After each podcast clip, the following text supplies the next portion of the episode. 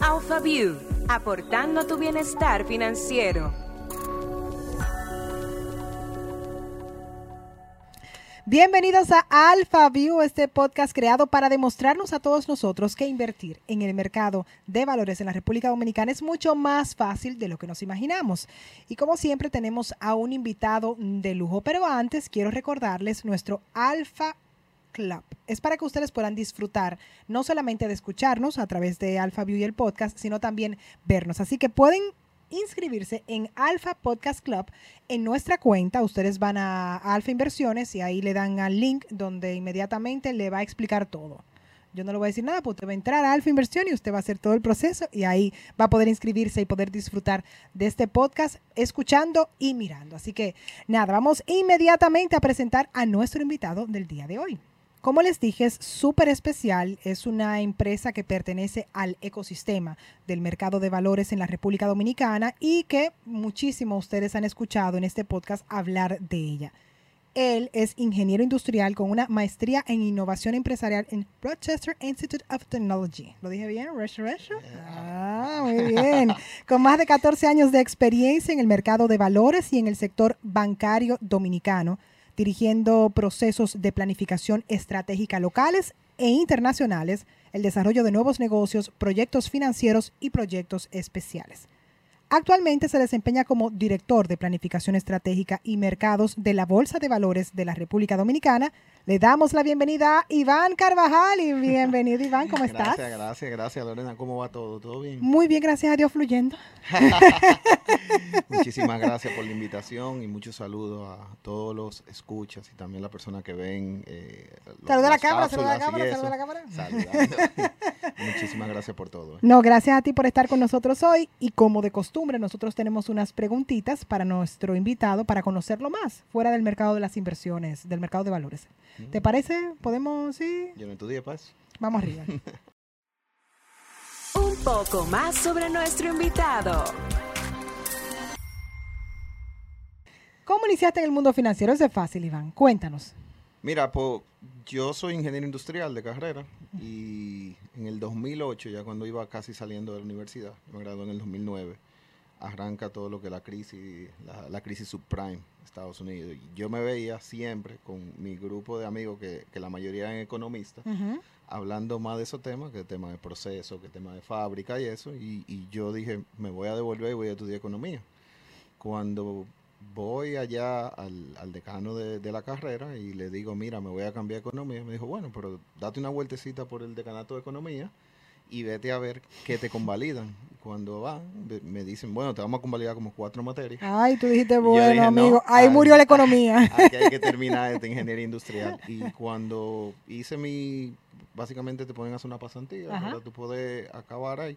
Ahí fue donde realmente me di cuenta que lo mío no era la ingeniería industrial, porque trabajé en fábrica, eh, toda la parte de procesos, calidad, y ahí fue donde me fui acercando mucho más al sector financiero, me fui a PricewaterhouseCoopers, donde, donde hice toda la parte de temas de consultoría, muy a procesos, muy a la parte de riesgo, y ahí se me dio la oportunidad en el 2009 de recibir una llamada para ir a la Bolsa de Valores de la República Dominicana, ser el empleado número 5. Nada más y nada menos. Nada más y nada menos. Iván, ¿qué forma de entrar al mundo que tú soñabas? ¿Te ha servido entonces la ingeniería industrial? De, uf, increíblemente, o sea, y, no me arrepiento de nada. Creo que el ingeniero industrial, por encima de todo, una persona muy pragmática, eh, una persona con objetivos y eh, los números y el sentido común le entra muy fácil. Realmente el mercado de capital es muy del sentido común. Muchas veces lo queremos tecnificar más de la cuenta porque chulo, una palabrita bonita, una palabrita rebuscada, pero es muy del sentido común y muy de ser pragmático a la hora de tomar decisiones. ¿Tú sientes que es un reto trabajar en un mercado que está en pleno desarrollo? Siempre, eh, divertido, eh, por encima de todo. Creo que es un reto y a la misma vez un privilegio el, privilegio de trabajar en un mercado que se está desarrollando y que va a los niveles que vamos nosotros, es un, es un privilegio, yo diría, que pocos países del mundo y, pocos espacios pueden dar el lujo de eso, de, poder decir, mira, estoy trabajando en la primera emisión de acción. O sea, usted va a cualquier mercado desarrollado, ya eso pasó, ya eso es, eh, en inglés dicen el bread and butter, o sea, el pan con mantequilla, ya eso no es la novedad. Eh, o mira, acabamos de trabajar una ley, acabamos de trabajar unos reglamentos, acabamos de implementar una plataforma eh, que, que emula lo- los mercados que todos queremos. Ajá. Eso es un privilegio que te da trabajar en un mercado que tenga apogeo, en desarrollo, y son pocos los países del mundo que se pueden dar ese lujo de decir eso. ¿Y ¿Qué es lo que más te gusta de tu trabajo? O sea, ¿tú sientes que con él aportas al país? ¿Hay algo detrás de todo esto? Sí, definitivamente los proyectos no son... Muchas veces que, que cuando tú trabajas en proyectos, en planificación y, y tú trabajas en, en todo este tema de desarrollo, tú ves mucho la, la parte corporativa, cómo, cómo estoy haciendo la accionista ganar más dinero, cómo me estoy posicionando. Aquí no, aquí es muy de cómo ayudo al país a poder crear un nuevo mecanismo de financiamiento, cómo ayuda al país a posicionarse eh, a nivel internacional y cómo, cómo somos un grupo de personas, si como tú dijiste, un ecosistema está trabajando por un fin común. O sea, y, y se ve mucho la parte sectorial, la parte de industria, y, y se ve mucho esa camaradería. O sea, e- eso da, o sea, te da mucha risa que cuando tú vas a un evento, tú ves todos estos competidores, pero todos estos son hermanos. ¿Por qué? Porque ellos dicen, ok, mira, eh, la competencia que podemos tener tú y yo por cliente, por balance, por volumen y posicionamiento es real y lo entendemos. Pero por encima de todo tenemos un fin ulterior, que es apoyar la economía y apoyar a un país que, que se desarrolle en esa parte. Qué lindo hablaste, Iván. Casi patriótico. Y ¿eh? una, no, no, no, una cosa, estoy casi sacando la bandera. Óyeme algo, Iván, o una, una última pregunta. ¿Qué es contradictorio en tu vida? Por ejemplo, yo daba clases en John Casablancas, trabajaba en los medios de comunicación, pero lo que hacía como deporte era artes marciales. Entonces las personas decían, pero, o sea, ¿qué es esto, Lorena? Algo contradictorio de Iván con la profesión que ahora mismo estás desempeñando. Guay. Sí, esas son las cosas, como que la gente me decía, pero Lorena, pero no, o sea, ya, cuidado con ella, que no, no, No. es que te va a aruñar, que te va, te vaya, tú sabes. Entonces, en tu caso, Mira, y, y una cosa que yo siempre en, en mi casa y, y con, con mi madre y mi padre, eh, siempre como discutimos, es que yo soy una persona como, como relax, como más chilling. y estamos en un, en, un, en un sector en donde normalmente... todo lo contrario. eh, aparte de que es súper rápido, eh, la gente anda siempre muy pepillita, o sea, con su super corbata, con, con eso. Y ellos como que le choca mucho eso de, cónchole, Iván, mira, eh, el estereotipo de una persona, cuando tú ves Wall Street, cuando tú ves el sector financiero, y, y te veo a ti a veces o sea, súper chill, súper es, es contradictorio. Y, y mis amigos igual lo dicen, o sea, eh, eh, yo hablo pausado en esa parte, y- pero la gente ve el La nivel de trabajo, ve, el- ve también el nivel de estrés que se vive pa- para poder sacar los proyectos. Y, y te dicen, qué contradictorio, el tipo que va como a dos en la vida y, y está sacando esto y, y este mundo acabándose en esta parte. Y eso quizás es una de las po- de las cosas contradictorias, pero da mucha risa. Mira qué interesante. Gracias por esa pregunta, wow, me sacaste. viste, viste, no, no, pues yo estaba aquí pensando, maquinando, porque no es verdad que tú te ibas a ir con esa pregunta del chivo que te pasó, Aurora. Ah, ah. Mira, Iván, pues muchísimas gracias por compartir eso sobre ti con nosotros y ahora vamos inmediatamente a pasar al tema. Excelente. Es hora de ir al punto de vista. Tú me decías cuando iniciamos el- esta- la conversación, antes de arrancar la grabación, que las personas se acercaban mucho a mí seguro porque ya escuchándome en AlphaView se han dado cuenta que yo he aprendido bastante sobre el mercado de valores. Pero la verdad es que yo no soy experta. Yo gracias a Alfa y a todos los invitados he absorbido un poco de cada cosa. Sin embargo, la diferencia sobre el tema de, de la bolsa de valores y, y las inversiones per se, a mí me ha costado entender la, la, o sea, cómo, cómo se diferencia uno y otro. Entonces, ¿qué es distinto? Y eso es lo que yo quiero que hablemos hoy. O sea, tú tienes que aclararnos sobre este tema y es eh, hacernos entender cuál es la función de la Bolsa de Valores de la República Dominicana. Entonces, ¿tú estás dispuesto a responder todas esas preguntas? Yo sé que sí, porque por algo estás aquí. Sí, sí, bueno, ahí, ahí vamos por, por parte en eso eh, importante lo que tú mencionaste. Al final... Pero espérate, espérate, como- espérate, espérate, espérate, espérate, espérate. No, Ah. vamos, vamos con la pregunta, porque que Ah, tú me que tú me quemas, tú me quemas. Lo había dejado abierto y yo No, no, no, no, no, no. Aquí vamos. Vamos arriba con la Ah, primera pregunta. Entonces, ¿cuál sería la diferencia entre el mercado de valores y la bolsa de valores? Ok. Tal como tú dijiste anteriormente, el mercado de valores es un ecosistema, dígase, un conjunto de instituciones que trabajan por un fin común. O sea, toda esta parte de promover lo que son que las ofertas o los emisores puedan ofertar sus títulos y los inversionistas puedan adquirir esos títulos.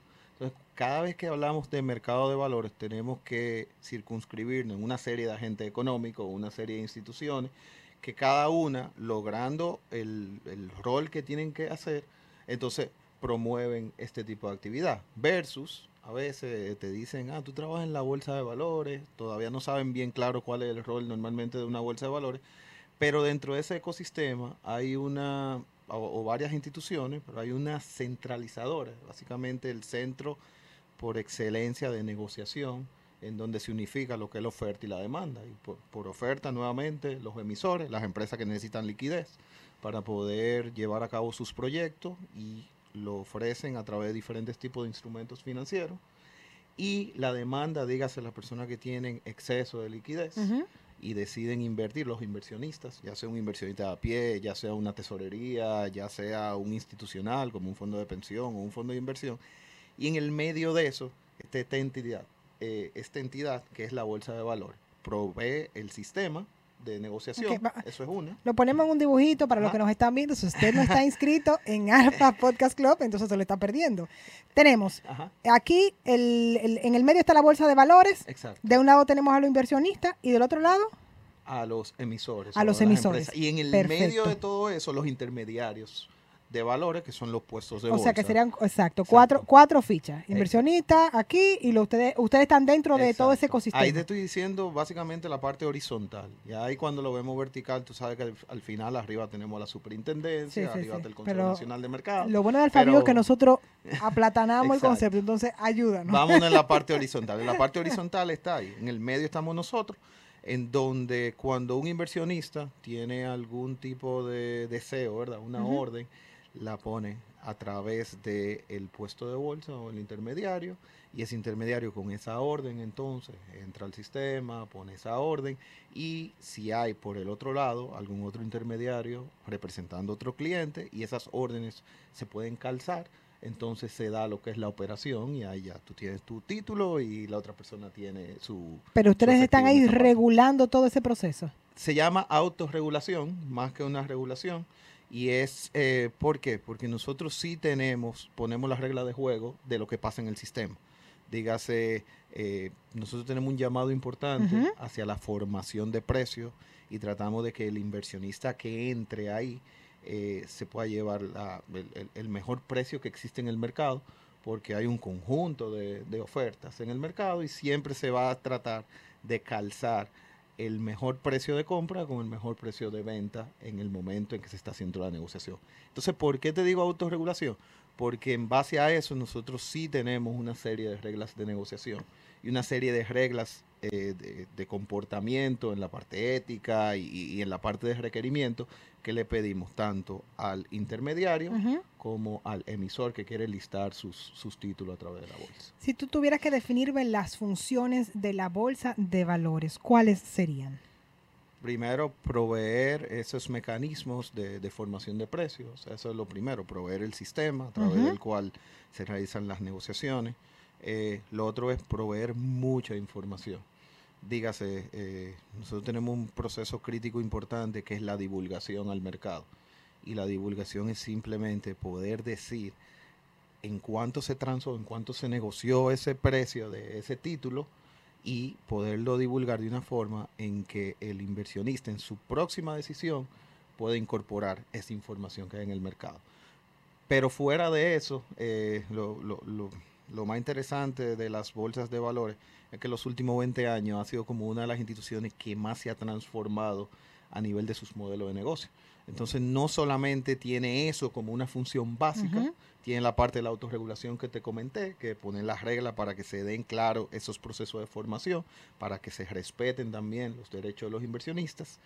Pero por otro lado, lo que ha hecho estos cambios importantes del modelo de negocio es que se han vuelto empresas, no te voy a decir fintech, pero lo más cercano. Nosotros empezamos a proveer diferentes tipos de sistemas eh, que permitan perfeccionar más ese proceso de, de formación de precios, de divulgación de información y muchísimas cosas más ahí que yo te diría que son como 15 funciones diferentes que tiene Y una yo- bolsa de Y valores. yo me imagino que por el tiempo que tienes dentro de la bolsa de valores has podido desarrollar muchísimos talentos tuyos dentro de, por las funciones que has ocupado. Sí, la, sí. Sí. La- creo que ha sido un reto importante, pero a la misma vez muy agradecido de que hemos estado en el momento en que el mercado nos ha necesitado y, y el mercado ha sido sumamente comprensivo de, de- de todos los cambios que nosotros hemos tenido. Sí, muchas veces eh, hay diferencias en, en visiones y es normal en un mercado donde, donde se está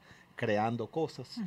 Pero en, en overall yo, yo diría que, que realmente ha sido un proceso en donde hemos aprendido todos.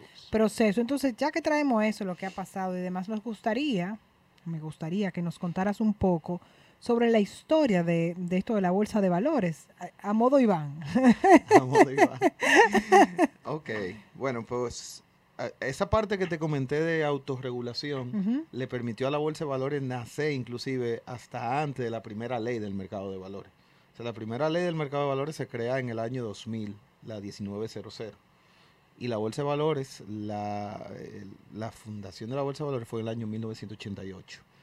Dígase que, y- Wow. y, y lo mejor de todo es que nace de una iniciativa empresarial. O sea, lo- los empresarios y los hombres de negocio aquí en República Dominicana en ese momento entendían la importancia de, de- de tener una bolsa de valores, de tener un mercado de capitales y crearon lo que en ese momento era la bolsa de valores de Santo Domingo.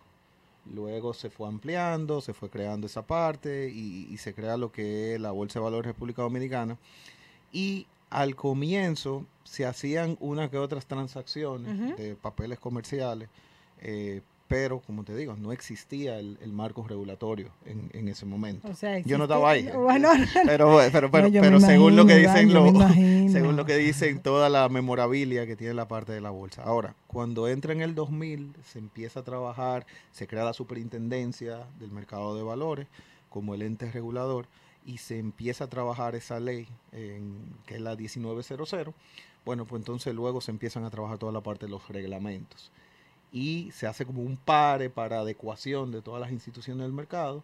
Y en el 2003 eh, vuelve otra vez a operar y la primera transacción que se hace en la bolsa de valores bajo los nuevos reglamentos y todo se da como en el 2005 o 2006, ahora Ah. mismo no, no recuerdo en esa parte. Pero de ahí en adelante ha crecido muchísimo, ha evolucionado, hemos pasado de título de corto plazo a título de largo plazo, de papeles comerciales, a bonos, cuota de fondo, próximamente acciones, eh, y, y el crecimiento ha sido muy bueno, en verdad. Me gusta, me gusta. De Lo otro resumí, día- traté de lo No, me encantó, posible. pero usted dije al modo Iván.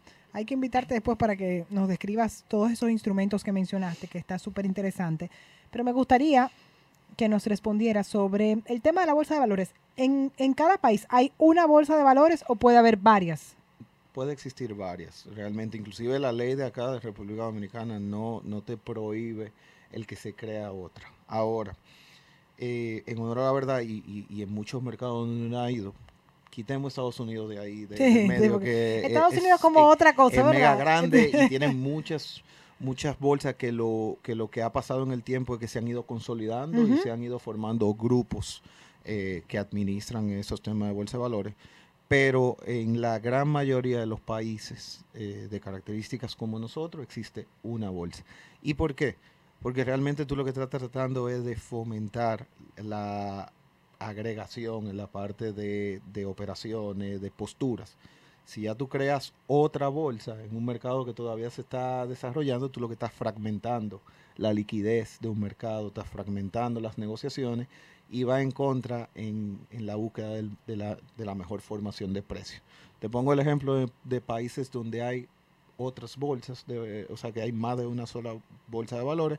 Por ejemplo, en México se creó hace poco Viva, que es de la bolsa institucional de, de valores, que fue a hacer la competencia a la Bolsa de Valores de México, al grupo BBM, eh, que tenía más de 100, 100 años de, operación y realmente se dio en México. Estamos hablando con un país grande, No, con, inmenso, con inmenso. con Sí. una economía La grande. poblacional es otra cosa. Sí, se dio una, una fragmentación importante del mercado que todavía ellos mismos se están preguntando si valía la pena o no valía la pena. valía la Pero, dicho eso, eh, al final una bolsa de valores es una empresa normal, es una institución, claro, tiene su todo su framework regulatorio y todo, pero... Tú ves que yo no soy experta. Yo, yo hubiese pensado que solo es permitido una bolsa de valores No. en cada país. Inclusive en Colombia, que también es un referente importante para nosotros, existían tres bolsas de valores y las tres se fusionaron y formaron una. Eh, en esa parte. Y, y te pongo el ejemplo, ya con eso termino. En Chile existen dos bolsas de valores. Una muy especializada a, a lo que hacemos nosotros y otra que es muy especializada a un nicho en Sí, específico pero de que un Chile a nivel de economía y cómo se maneja. No, inclusive lo que, lo, lo que le cabe es una bolsa ya en esa parte. Y, y por último, decirte que tanto se ha entendido en el mercado que la unificación de este tipo de, de instituciones promueve la liquidez, que las tres grandes o tres grandes bolsas de toda la región, que son la Bolsa de Comercio de Santiago de Chile, Sí. la Bolsa de Valores de Colombia y la Bolsa de Valores de Lima, Perú, se están fusionando en una sola bolsa con un holding regional Prepárense. para promover eso. Dicho ¿Pudiera- eso, ¿Pudiéramos hacer eso nosotros? Eh, bueno, o sea, Digo, yo- de poder se puede, porque yo si- quería si lo comentarte que el, el año pasado la, la Bolsa de Valores de Santiago de Chile entró al- a, a través de una alianza estratégica con la Bolsa de Valores de República Dominicana e inclusive parte de los grandes proyectos que estamos haciendo en asociación con este nuevo Toma socio estratégico que tenemos, que la Bolsa de Santiago de Chile. De nada más y nada menos Santiago de Chile. Gracias. Me da mucha paz eso también. Mira, Iván, entonces me gustaría saber si yo como inversionista puedo hacer una negociación directa con la bolsa de valores. Tal, eh, tal como te dije anteriormente, para tú poder acceder a eso tienes que hacerlo a través de un intermediario. Y ese intermediario autorizado es un puesto de bolsa. Y ese puesto de bolsa, si es una O institución, sea, yo no puedo decir, Eh, Iván, mira, tengo esto. no. Bueno, tú me lo puedes decir. Yo te voy a decir, Eh, bueno, bueno, está bien, pues ve al puesto de bolsa, ve al puesto de bolsa de tu preferencia Alfa. y, y, y ahí haz que te hagan tu debida diligencia, que creen tu cuenta de corretaje, que te asesoren, que te informes. Y luego ya tú, a través de la orden que tú haces, bueno, eventualmente tú terminarás aquí a través de la bolsa de Eh, valores. por eso insisto, ustedes serían ese, mm, ese espacio que permite una mayor transparencia en los procesos. Sí, definitivamente sí. Es así, eh, por los temas que te dije de divulgación, por los temas de cómo mismo son las reglas de negociación. Básicamente lo que hace es un conjunto de personas quiere adquirir un, un activo en específico, se va a través de diferentes tipos de intermediarios y cuando él llega al sistema de la bolsa, entonces Ajá. tiene que comportarse en unas reglas de negociación para que se pueda conseguir el mejor precio para los mejores intereses tanto de los inversionistas como del emisor. Entonces esa formación de precios eh, aparte tiene que ser divulgada. Entonces divulgada y esas reglas de negociación también son totalmente reguladas por una O superintendencia. sea, que se en esa parte. cualquiera puede tener acceso a esa información. Sí. Bueno, algún tipo de información. tipo de O sea, porque, información, por ejemplo, claro. todas las informaciones de las órdenes, cómo van pasando en, en el día a día, en, el tiempo real, eh, tienen acceso al intermediario, pero cuando... se dice fulano se le vendió tanto. Sí, pero no, por ejemplo, para que tú entiendas algo, en la, la bolsa de valores, el proceso de negociación es semiciego. Cuando te digo que es semiciego, yo que trabajo en la bolsa de valores, por ejemplo, uno, yo no veo quién es la contraparte. O sea, yo no veo quién es el cliente de mi cliente, porque mi cliente es el puesto de bolsa, ¿verdad? Claro. Pero el, el puesto de bolsa está ¿Quién es? representando a un cliente. Yo no sé quién o es sea, ese cliente. Eso es lo primero. Alfa es tu cliente y yo soy cliente de Alfa. Exacto, yo no sé Bien. que Lorena está comprando. Yo sé que a través de Alfa llega La una 005500. orden. Exacto, y, y en esa parte, eso es una. Y lo segundo es que los mismos puestos de bolsa que están poniendo eh, puntas o, o órdenes de sus diferentes clientes, en la pantalla no ven quién es el puesto de bolsa que le agrede. Simplemente ponen la orden y si Y le ya. agreden a esa parte, luego en la, ya en la compensación, cuando te voy a decir, ok, ya tengo Te- que transferirle el título a alguien y alguien me tiene que que- transferir el dinero, ahí sí yo te revelo eh, quién es el, la contraparte. Interesante. Eh, Hablamos mucho de, de los instrumentos que todos conocemos, los títulos y demás, pero tú dejaste abierto el tema de las acciones y lo hemos tocado en diferentes episodios, bueno, justo en el anterior con otras chicas de Alfa, sobre mm, e- e- ese proceso que está viviendo la República Dominicana para entrar a esa parte que me imagino que debe ser como, no sé, como un poco más loca, no sé, como más, ¿cómo, cómo es? O sea, ¿cómo? primero descríbeme cómo es. o sea, por fin, eso sí es lo que vemos eh, en The, The Wolf of Wall Street. ¿Es eso o no? Bueno, dependiendo que, que, que de Wolf of Wall Street, ¿verdad? Tiene varias cosas, pero eso que tú ves de que, de que el instrumento tiene una variación en los precios que tiene, es lo que es la, la famosa renta variable, diferente a lo que hemos venido viviendo hace un tiempo, ¿verdad? Hasta el año 2014, que se dio la primera transacción de renta variable con las cuotas de fondo, que se, se comporta muy similar a la parte de las acciones.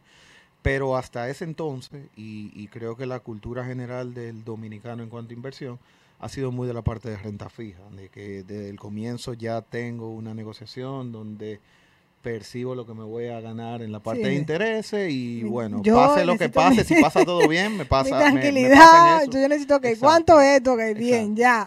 diferente a la parte de las acciones o la renta variable, Ajá. sí realmente el, el valor va variando según lo que el performance o, o- o cómo le va a la empresa o al activo en general Claro, tú, que, que tú apuestas a- al crecimiento de, de esa empresa o como tú mencionas, o activo. Exactamente. En, en muchos de los casos es eso. O sea, veo quizá una empresa eh, que tiene buenos fundamentos, que tiene buen plan de crecimiento, que se conoce que la gerencia es una gerencia buena, que ha podido saber hacer una planificación estratégica y tiene buena comunicación con, con- con el mercado y con la sociedad. Y en base a eso y a planes de divulgación que son requeridos, eh, que tienen que divulgar sobre los principales hechos que hacen que el valor de la empresa suba o baje, cualquiera de los dos. Entonces, en base a eso, se va comportando ese activo que tengo, que es la parte de la renta variable. Normalmente, una persona, eh, y, y cu- cuando tú dices eso, le apuesta a esas empresas que son ganadoras Claro. por un por lo que le llaman la apreciación de capital. O sea, al final yo compro una acción que cuando sale, sale en 110 pesos, por ejemplo, y en el término de un año, dos años, esa acción ya, po- porque lo ha hecho muy bien. Claro, porque la por empresa ha crecido, por ende ha dejado mejores dividendos. y todo Exacto, eso. muchas cosas que, que pueden influenciar positivamente. Imagínate que tú la puedas lograr vender en 175 pesos. Bueno, pues entonces tú tienes una ganancia de capital de 65 pesos por cada acción que tú adquieres. ¿Cómo vamos entonces en la República Dominicana con este proceso y cuáles serían las funciones de la Bolsa de Valores de la República Dominicana dentro de todo esto que está pasando? Ok, bueno, pues recientemente, no hace menos de, de dos meses, eh, nosotros tuvimos un evento en conjunto con la Superintendencia de Mercado de Valores y los estructuradores y la primera empresa a la cual se le aprobó el, el prospecto básicamente de emisión de, de acciones o de- del patrimonio de la parte de la empresa. Y eh, eso abre este espacio o, o este nuevo mercado en base a que las empresas puedan emitir acciones directamente a través del mercado. Eh, entonces, ¿cómo vamos en ese proceso? Bueno, pues la empresa se encuentra ya aprobada, inscrita en lo que le llaman el Registro Nacional de Mercado de Valores y Productos de la parte de la superintendencia y se encuentra ya próximamente a estar haciendo esa, eso es lo que le llaman esa oferta pública inicial. En Estados Unidos se conoce como el IPO, Que cuando Eh, yo digo, ok, que- estoy en el mercado de, de, de valores, aquí están mis acciones, ¿quién quiere comprarlas? Exactamente, se hace el proceso del mercado primario, que sé que ustedes lo han tocado en, algún proceso en esa parte, y ya luego de que se hace la colocación en la parte del mercado primario, bueno, pues entonces ya se pasa a toda la parte de las negociaciones del mercado secundario. Eh, positivo, muy positivo. Esto se logró gracias al esfuerzo de un mercado completo que entendió en un momento dado Empujando que- todos hacia la misma dirección, ¿verdad? Sí, no, inclusive se dio gracias a, a una, a un proyecto de ley que luego pasó a ser ley, que era para el fomento de todo lo que es el mercado de valores y específicamente el fomento de los instrumentos de renta variable del mercado accionario. Se, se logró identificar cuáles eran esos puntos que hacían que un mercado que estaba creciendo tanto y que tenía tanta potencialidad no tuviera empresas listadas eh, por la parte de acciones. Y bueno, se hizo todo una famosa, una lista de Navidad, básicamente. se habló con el Poder Ejecutivo, se hablaron con todos los, eh, toda la gente influyente y se creó una comisión.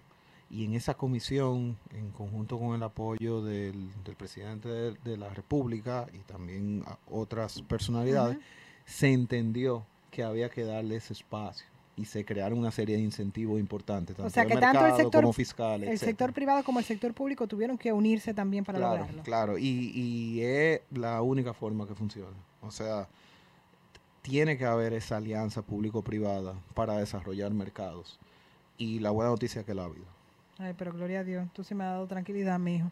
Mire, cualquiera cree, mi amor, que yo tengo una empresa que voy a abrir Bueno, para el mundo de las acciones. Nadie Anímate, sabe, anímate. ¿verdad? Soñar no cuesta nada, Iván. claro. Mira, yo he aprendido muchísimo contigo porque aunque sabía el funcionamiento de la bolsa de valores, pero esa diferencia tan fuerte y el trabajo que ustedes hacían desde el interno para esa transparencia, pues contigo he tenido toda esa información. Me gustaría, antes de cerrar con el tema, que tú me des tres consejos, porque aquí lo que buscamos es que más personas entren a este mercado de valores y se dinamice más la economía en esa dirección. Tres consejos para alguien que está pensando invertir. ¿Cuáles serían? El primero es dar el primer paso. O sea, al final muchas muchas veces la gente se queda en, en análisis parálisis, ¿verdad? O sea, eh, y, Me y gustó es eso. Mira, básicamente... es como que yo quiero invertir, sí, pero No, y te empieza a buscar cosas que... yo le digo a la gente, yo le digas, digo a la gente, eso, eso es súper fácil, mira, llámate a fulano, sí. dile cuánto tú tienes, ella te va a decir cuál es tu producto y ya, o sea, de verdad, no es como que hay que buscar una tabla periódica. y- No, y que hay, y que con hay veces que jeroglíficos y demás. O sea, tú dejas de hacer las cosas por una mala experiencia que quizá tuvo una gente hace ocho años cuando el mercado Mira, era por- totalmente por, no distinto. por no entender y por falta hasta de, de- de curiosidad y de, de atreverse, como tú dices, o sea, atrévete, hazlo y lo más que pueda pasar es que tú digas, tú sabes que no entendí nada, bueno, pues tú, el mismo dinero que tú pusiste tranquilo, o sea, Claro. no va para ningún lado, entonces es eso. Sí, eso es lo primero. Lo segundo yo creo que sí, edúcate. Yo creo que es importante este tipo de plataforma y también muchas otras plataformas que tienen los diferentes Pero esta es la mejor, esta es la mejor plataforma. para, para informarte sobre, sobre todo lo que tiene que ver con el mercado. Para mí Lo eso siento, Iván, ya, es muy importante, la, la educación. O sea, y, y nadie puede culpar a nadie de no hacer algo por falta de educación. Ahora, yo sí te puedo culpar porque tú no te quisiste educar. Eso, eso es lo segundo. Y- Señores, Iván no se inmuta. Yo aquí, mira, ah, Iván, mira, sigue con su discurso. Es verdad que tú no Sí. te dejas, tú no te dejas. Muy bien. Y yo creo que la, la tercera y, y más importante es, ya luego de que tú hiciste esas dos cosas, sé medido. O sea, al final el dominicano es un, ente pasional, ¿verdad? Que es todo nada. Ah, ok, por fin me decidí a hacer esto y me voy al más riesgoso, al más largo y, y- y al que y, y al que yo creo que mañana me voy a hacer rico. Me gusta- No, me gusta vamos a ser muchísimo ese co- pausado en esa parte. Me gusta ese consejo porque la prudencia es lo que va a permitir que tú te des cuenta que es un mercado súper confiable y que todo eso que tú tenías en tu cabeza de complicaciones no es. Pero si te, si te lanzas y, y- y- y, bueno, y te puede pasar hasta que tú digas, no, pero era demasiado dinero, yo eh, necesito tanto. Entonces se vuelve turbio y no es necesario. O sea, ve poco a poco. Pero te vas a dar cuenta que, que es más fácil y es más rentable de lo que tú te imaginabas. Sí, realmente eso y, y nada, vuel- vuelvo y digo, o sea, al final que sea el, e- el miedo tuyo, que sea el que ¿y si yo nunca lo intenté? Ese fue como que, que ese sea el, Pero tirando el- el miedo tuyo. Pero, pero no, eh, no el que nunca voy a, a empezar. O sea, yo creo que tenemos las condiciones, las personas están muy capacitadas, un mercado regulado, un mercado muy profesional, con mucha información, 100%. con buenos instrumentos. eh, Muchas personas capaces dentro de él. Exacto, Tenemos muy buenos profesionales en la República Dominicana. Eso es así. A mí me consta, tengo muchos colegas eh, que estimo mucho y que están muy preparados. Ya, ya con eso, señores, ya que dependa de uno. ¿ves? Láncese, ¿cómo fue que tú dijiste? ¿El miedo cómo es? El miedo de, eh, ¿y si? Ya ni No, me acuerdo. Entonces, El, el paralítico, algo sí, así. ah, sí, el análisis parálisis al final, dale, y punto. Muy bien, muy bien. Iván, entonces vamos a abusar de ti como hacemos de todos nuestros invitados. y tenemos dos consultas que nos hacen a través de nuestra, nuestra cuenta de Instagram de Alfa Inversiones. Entonces queremos que tú las respondas, estas consultas express. ¿Estás listo? ¿De acuerdo? Consulta Express. La primera viene de parte de Heidi. Dice, ¿las inversiones en el mercado de valores son sostenibles o tienen ventajas a largo plazo? Son sostenibles y tienen ventaja a largo plazo. Eh, Ambas, no hay que elegir. ambas son correctas en esa parte. Y, y sí, y sí quiero que, que, o sea, que él entienda que la parte del largo plazo es importante. Igual tú puedes invertir a corto plazo, puedes invertir a mediano plazo, pero, pero si ya tú lo vas a hacer por primera vez, imagínate que tú lo vas a hacer por mucho tiempo. O sea, al final eh, esto tiene que ser parte de tu estilo de vida y no es simplemente tú hacerlo por una moda y, y- mañana no tenerlo. O sea, sí entiende que el manejo de tus finanzas depende de ti, eso es lo primero, y que es parte de un estilo de vida. Tú puedes seguir haciendo todo lo que tú estás haciendo, deporte, estudio, vida social, e igual estar en el mercado. No es como que tú haces esto y, y te quitaste un brazo en esa parte. O sea, que sí, Y, si- y sobre todo si lo haces con la prudencia que tú mencionas. exactamente. Entonces, tengo otra pregunta, viene de parte de María, otra consulta. ¿Cuál es el primer paso para invertir? El primer paso. Yo diría, antes de siquiera llamar al, al intermediario, hazte un pequeño, una pequeña investigacióncita para que tengas algo de contexto. Eh, porque siempre es bueno tú sabes de qué te están hablando. Pero ya luego de que tú conoces algo, algo muy básico, eh, ya ahí decide con quién tú quisieras trabajar. O sea, hay más de 15 intermediarios financieros en el mercado ya ahí tú decidirás con quién tú vas a trabajar. Pero sí es bueno que por lo menos en esa primera conversación, aunque tú tienes personas súper profesionales, súper capacitadas y que te pueden hacer una muy buena labor, ya sea que tú nunca habías leído, como que tú seas un experto en la materia, pero siempre es bueno que tú hagas tu, tu pequeño research para que tú tengas un poquito de perspectiva de lo que tú Para vas que a tomes la decisión desde la conciencia. Exactamente. Me encantó, Iván, que compartieras con nosotros y que lo hicieras de una forma tan llana como estamos acostumbrados aquí en AlphaView y tan relajada al mismo tiempo. me, me dejas llena de paz. Gracias, gracias Lorena. Gracias por eso y queremos recordarles a todo el mundo en nuestro más reciente ebook, nosotros tenemos ebook, nosotros en Alfa no estamos fácil, así mismo. El título es ¿En qué debo invertir? Usted entra a la cuenta de Alfa Inversiones, también en la página, ahí tiene todos los detalles de cómo hacer el proceso para poder descargarlo. Y de una manera muy fácil vas a aprender sobre este mercado que no es complejo, es más simple de lo que te imaginas. Así que te invitamos a que lo descargues en esta sección de Alfa Educa o en el link de nuestro perfil de Instagram, arroba Alfa Inversiones. También, pues nuestro Alfa Podcast Club, como ustedes saben, si nos están viendo ya, es porque están inscritos. Si solo nos escuchan, pues pueden ah, también en la página de Instagram de Alfa Inversiones, ahí está el link para que puedan completar el proceso y recibir en sus correos estos episodios en video. Y, como siempre, la consulta express pueden dejárnosla en los DM de nuestra cuenta de Alfa Inversiones. Ahí está todo vaya y busque la información que necesita porque nuestro deseo es seguir sumando al mercado de valores de la República Dominicana como un puesto que se siente muy responsable del crecimiento del mismo y del dinamismo de la economía. Así que ya ustedes saben, señores, este fue el podcast de hoy. Gracias Iván por acompañarnos, Gracias Lorena. pero sobre todo por esa entrega y nos vemos en otro episodio más de Alfa Bio. Bye bye. Nos vemos. Chao. Alpha View, una producción de Alfa Inversiones.